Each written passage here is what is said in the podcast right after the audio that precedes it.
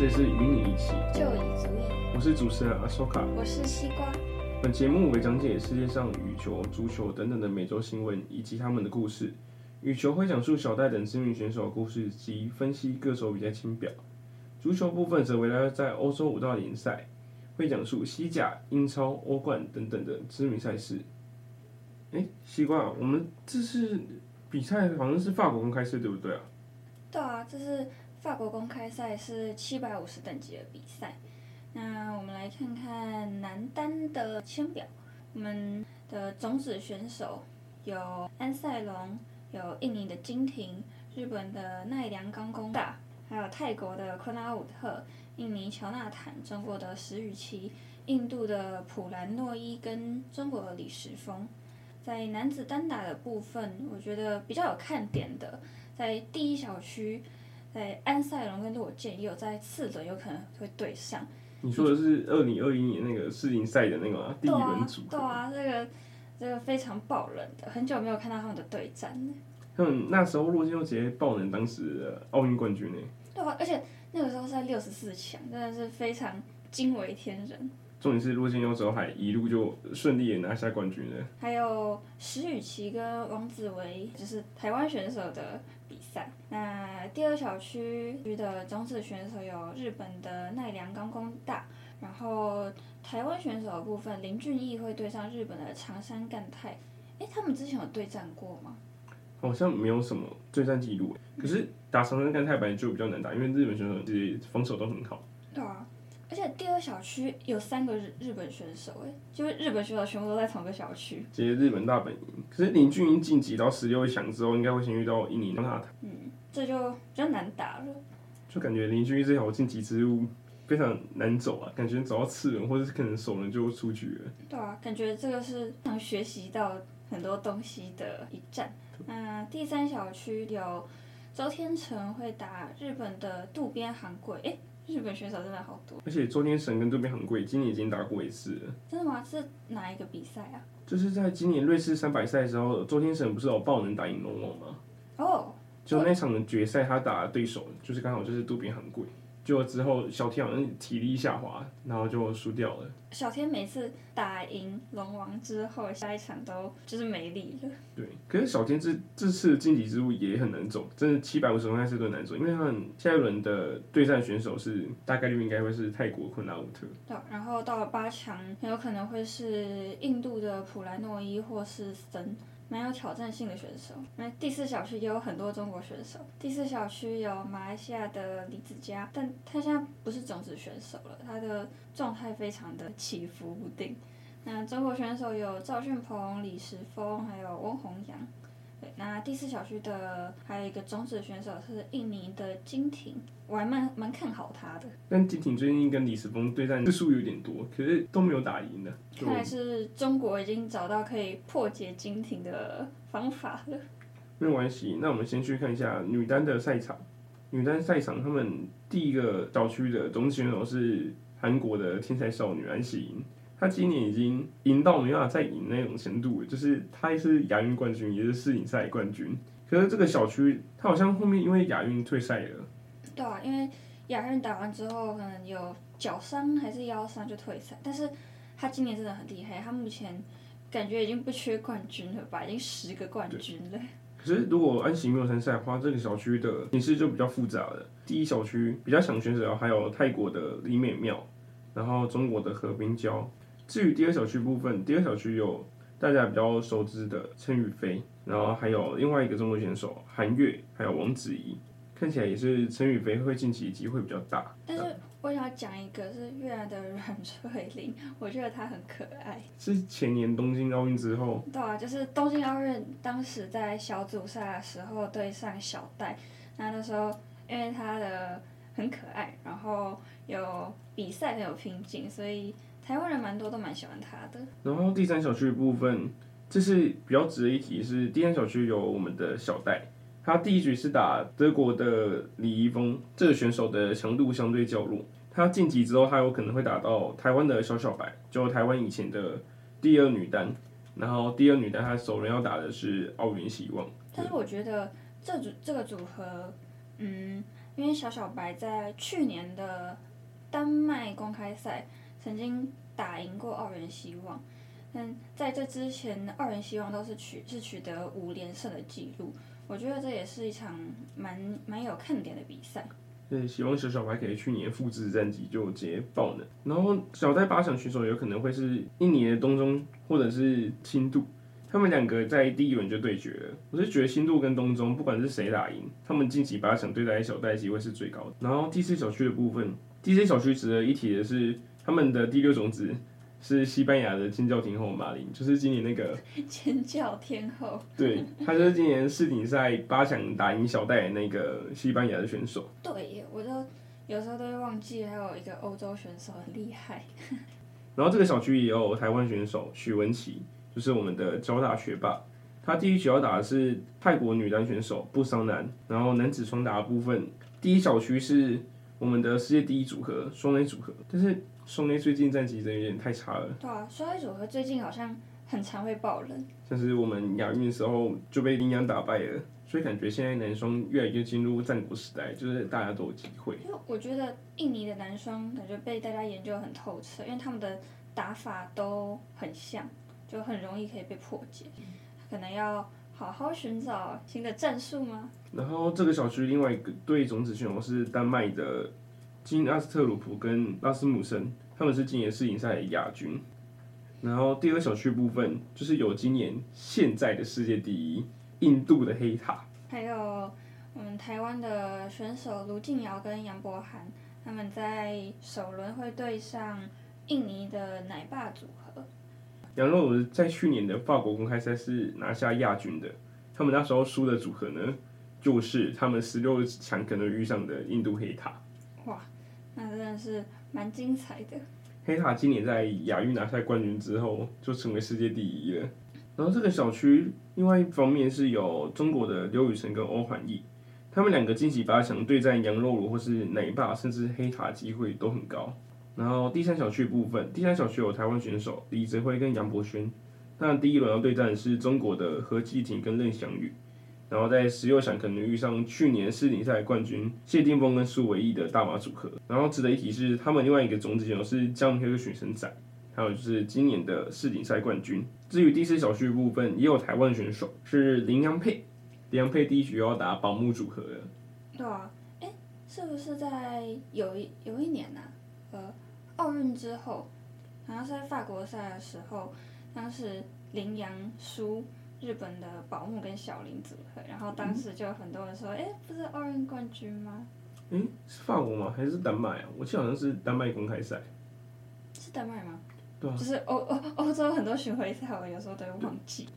应该说，在奥运那一年的时候，林洋在奥运后第一次被打败，只是输给宝木组合。对，然后在那个之后呢，宝木跟小林他们就非常厉害，就一直往上，曾经到世界第一。那在第四小区还有一个种子选手是中国的梁伟坚跟王昶。那再来看看女子双打的部分。这些小区才有台湾选手，台湾选手李嘉欣和邓淳勋也是本届赛事女双部分唯一一对台湾的选手。他们要对战组合是日本的严永林跟中西贵央。至于混双的部分，混双第一小区还是一样的霸主，由雅思组合领衔的郑思维跟黄雅琼。然后他们的另外一对种子选手则是韩国的金元浩跟郑娜颖。那第二小区一样是韩国的徐承宰跟蔡祐丁，是今年的世锦赛冠军。那还有另外一组的种子选手是中国的蒋正邦和魏雅欣。哎，他们今年是不是有拿个是冠军还是亚军？在蛮大的比赛。他们是今年亚锦赛亚军，所以可以说这场比赛就是世锦赛冠军。他们在八强就可能遇到亚锦赛的冠军这样子。对啊，我觉得那种子选手今年几乎都拿了可能大赛的冠军或是亚军，都是蛮有竞争力的。那在下半区第三小区的部分，种子选手是法国的汤姆吉凯尔跟和德尔菲娜，还有中国的冯彦哲和黄东萍，他们是第三种子。那第三小区有我们的台湾选手杨博轩和胡林芳，他们第一轮会对上马来西亚的无赖组合。无赖组合是一个名字，他们的名字是吴勋法跟赖杰明。以马来西亚来讲，他们也是一对极为强力的混双组合，所以杨虎要打他们应该也不好打。而且他们也是今年瑞士三百赛的亚军，所以他们的实力还是有的。可是洋虎今年的战绩就比较惨一点点，感觉也不好对付。第四小区的种子选手有日本的渡边勇大和东野有纱，他们在第一轮要对上就是我们台湾选手叶红卫以及李嘉欣，好像没有看过他们有对战过诶。希望叶李配置他们可以创造佳绩啊！先这样讲，因为渡边勇大跟东野有纱是真的很强。对啊，他们真的蛮厉害的。而且渡边勇大被誉为是真正的双打天才。然后另外一队的混双组合的种子，就是泰国的德差鹏跟沙西利。好，这次法国羽球公开赛的签表分析就先到这边结束。接下来为大家介绍今天足球部分。今天足球部分主要介绍五大联赛知名球队。五大联赛是英超、西甲、法甲、德甲、意甲这几个联赛。诶，为什么他们叫甲级联赛，不是叫什么 A 级联赛或是一级联赛啊？哎，这是一个好问题耶，好像没听说过有什么人在探讨这件事情，可是感觉现在是他们的翻译吧，因为我记得在意甲他们联赛的官网上面，他们就会写什么 S E R I，然后后面是一个 A 这样子。哦，就是 A 就直接翻译成甲级联赛。那就跟他们排球比赛一样啊，我们好像看台湾排球比赛，他们上面都会写说什么甲级联赛，就可能大学生的甲级联赛这样子。接下来，那我们介绍一下英格兰超级联赛。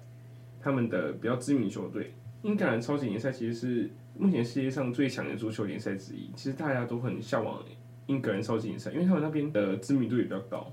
他们里面有六个比较知名的球队，是叫热刺、利物浦、曼联、兵工厂、切尔西跟曼城。哦，他们是那个什么叫做 Big 六的吗？对啊，他们叫 Big 六，是因为他们之前长期就是比较统治那个。英格兰超级联赛部分，其实最主要其实之前是利物浦，然后曼联、兵工厂跟切尔西，然后曼城跟热刺是后面才陆续加进来的。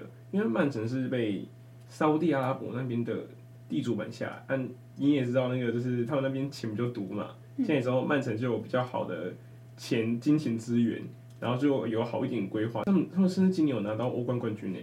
哦，听起来蛮厉害的。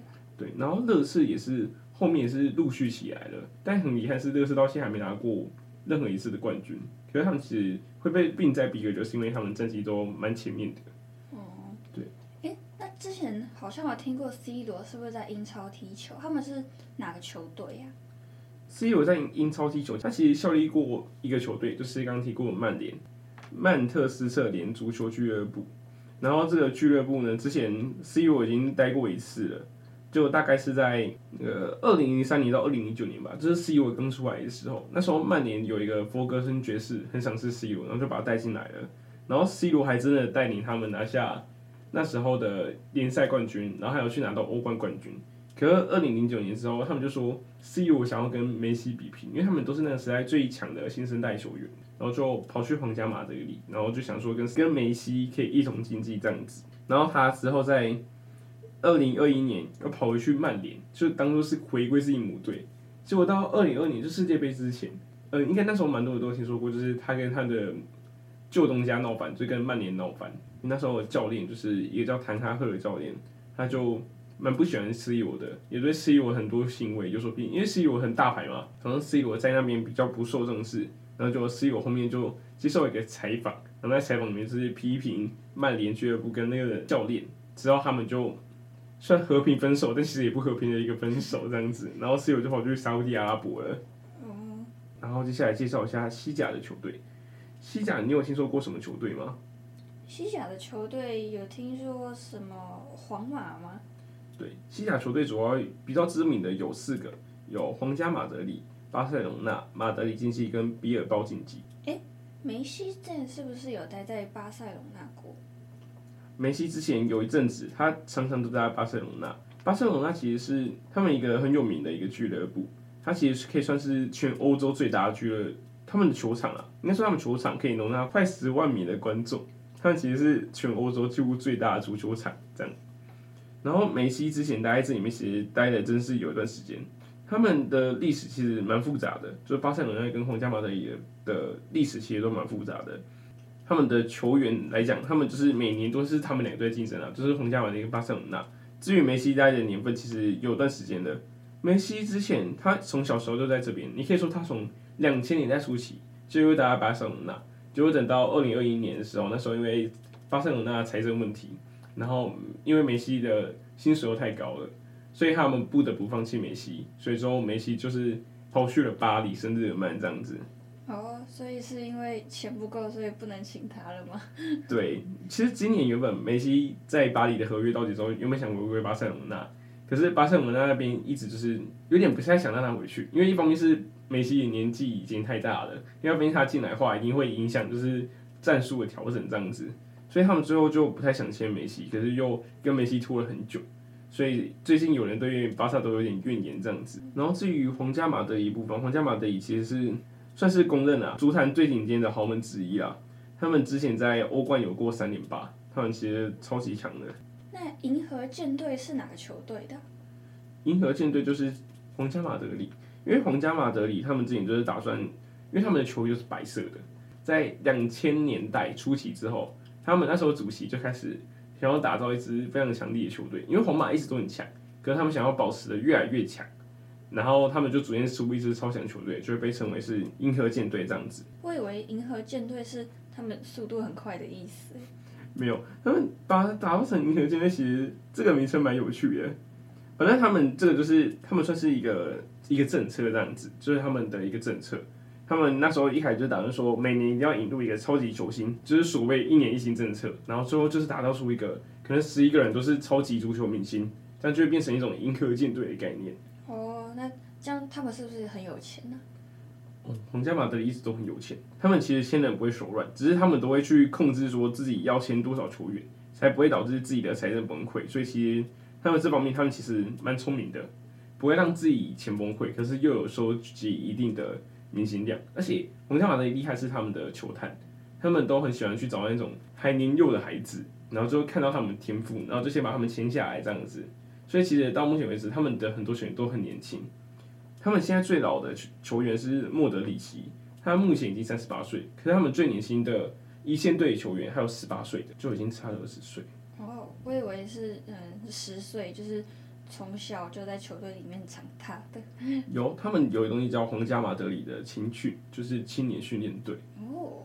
然后青年训练队里面的球员也都是他们精挑细选过的。可是其实青皇马青训队其实也不容易，因为其实你青训队毕业之后，你不一定会被引进他们一线队，你可能会被卖走或者怎么样。可是如果能留下来，其实也是不容易的。然后他们目前有两次的银河舰队。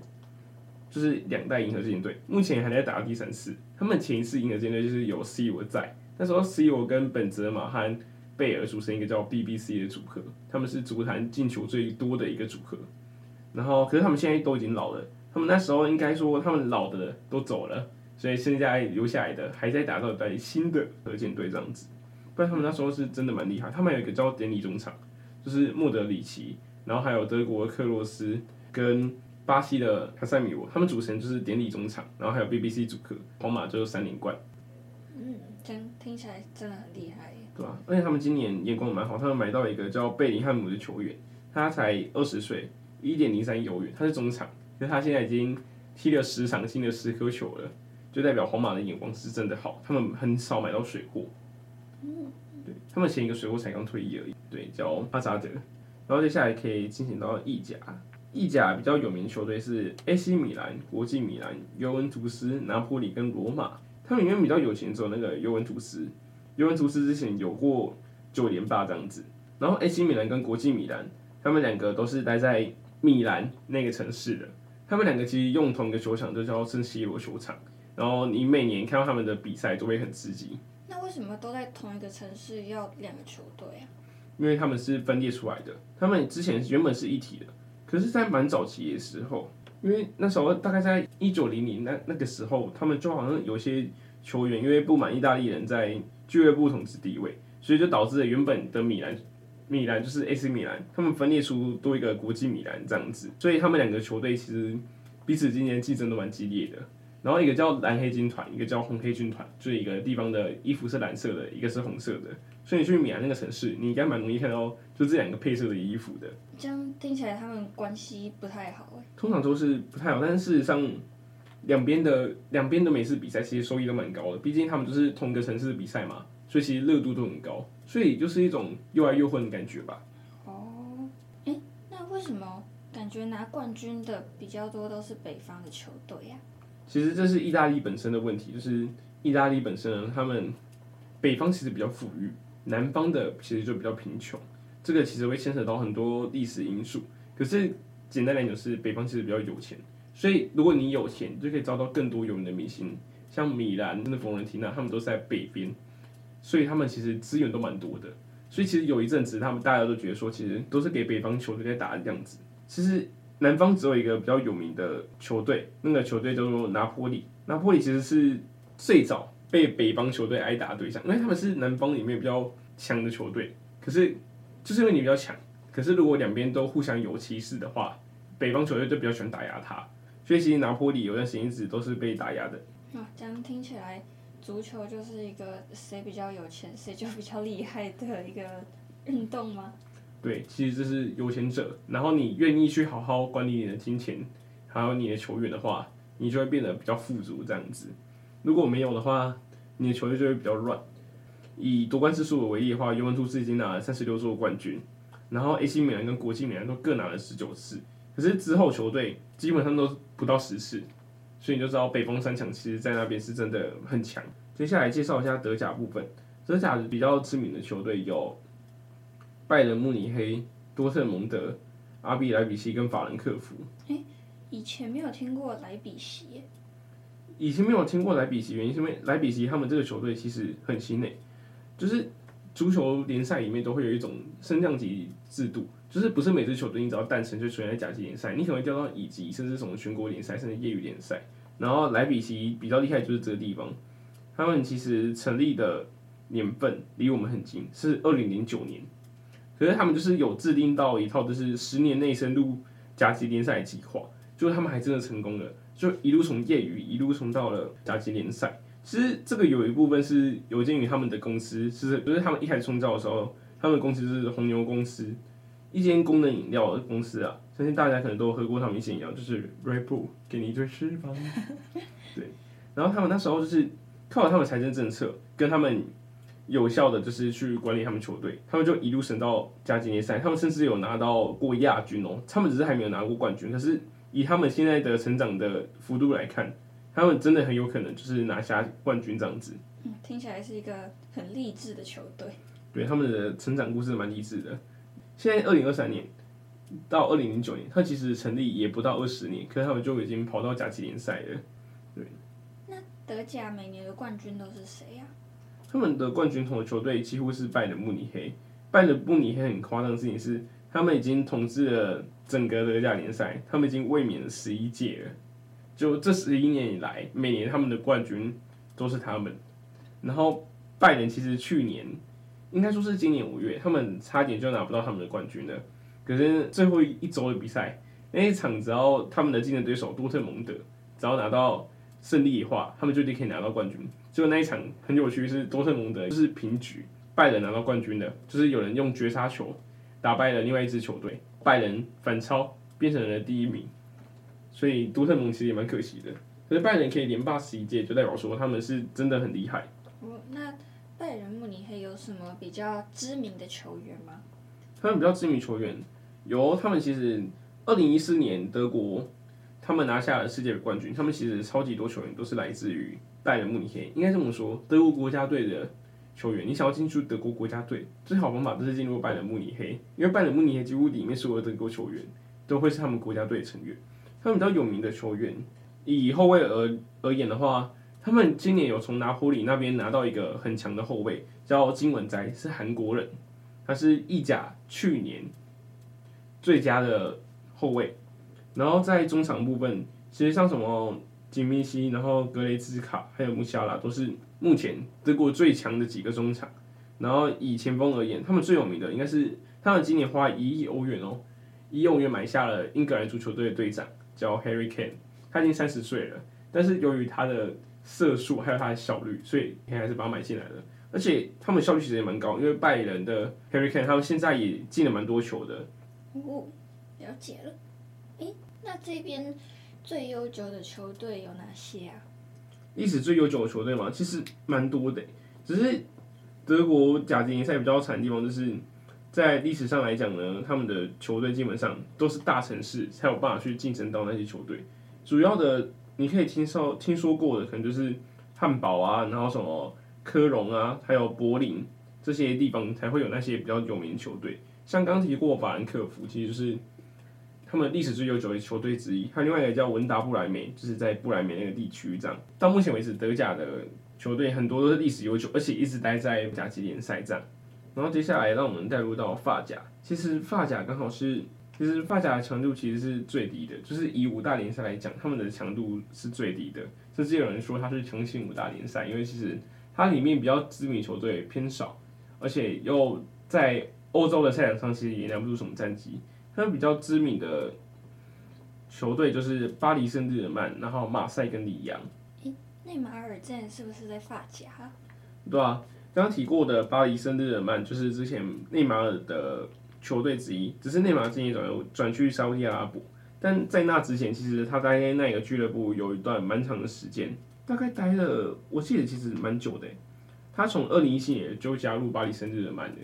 他一开始想说，他想要换一个环境，然后去巴黎圣日耳曼，看着带带领球队拿到欧冠这样子。那年巴黎圣日耳曼也是因为刚好有了沙乌地阿拉伯赞助，然后所以他们的球队签很多。他那年不签下内马尔，另外一个就是法国的姆巴佩，其实就是他们两个的组合始终没有办法拿下欧洲冠军。然后就到了还是前年，他们又加入了梅西，也就希望借由梅西、内马尔跟姆巴佩三的连线，希望可以打造一个比较强的球队，然后去竞争欧洲冠军。结果就是一直没有成功，就今年就传出消息说的姆巴佩就是希望自己可以成为球队的核心，然后就把内马尔还有梅西都赶走了。然后接接下来他们的政策就有点像是，因为今年七八月的时候就是在想说姆巴佩是不是要离开巴黎了，然后去加入皇马，可是最后就是没有这样子。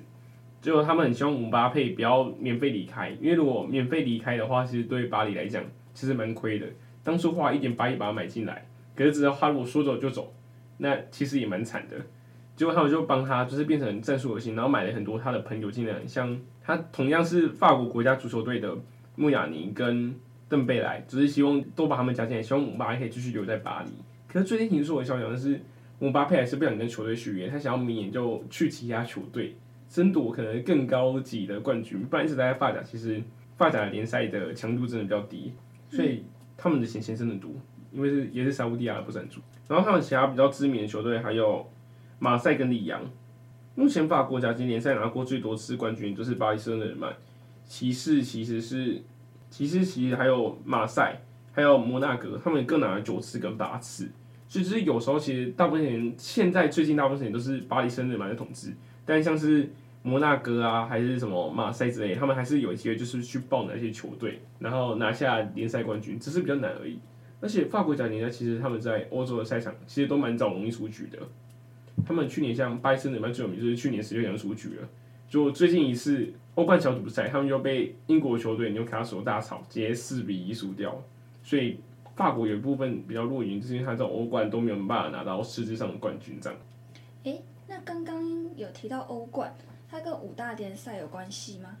欧冠其实就是欧洲足总每年都会比赛的，就是举办的比赛。他们其实代表就是欧洲俱乐部最高的荣誉这样子。然后其实跟五大联赛其实有蛮大关系，因为如果根据他们目前就是成绩统计来看的话，他们几乎每年冠军几乎都是来自于这五大联赛。目前最多的就是皇家马德里，其实其次是 AC 米兰，再是拜仁慕尼黑，之后是利物浦，还有巴塞隆纳，一直是。拿冠军过的前五名球队，几乎都是来自于欧洲五大联赛，所以才说，其实那几个球队强是强，他们也强在他们这些欧洲俱乐部这样子。只是你在跟各个联赛的俱乐部比拼之后，你还是可以到冠军，就代表说你真的很强。好，我们今天的节目就到这边结束，希望下礼拜可以再和大家一起探讨羽球以及足球。谢谢大家，谢谢大家，拜拜。拜拜。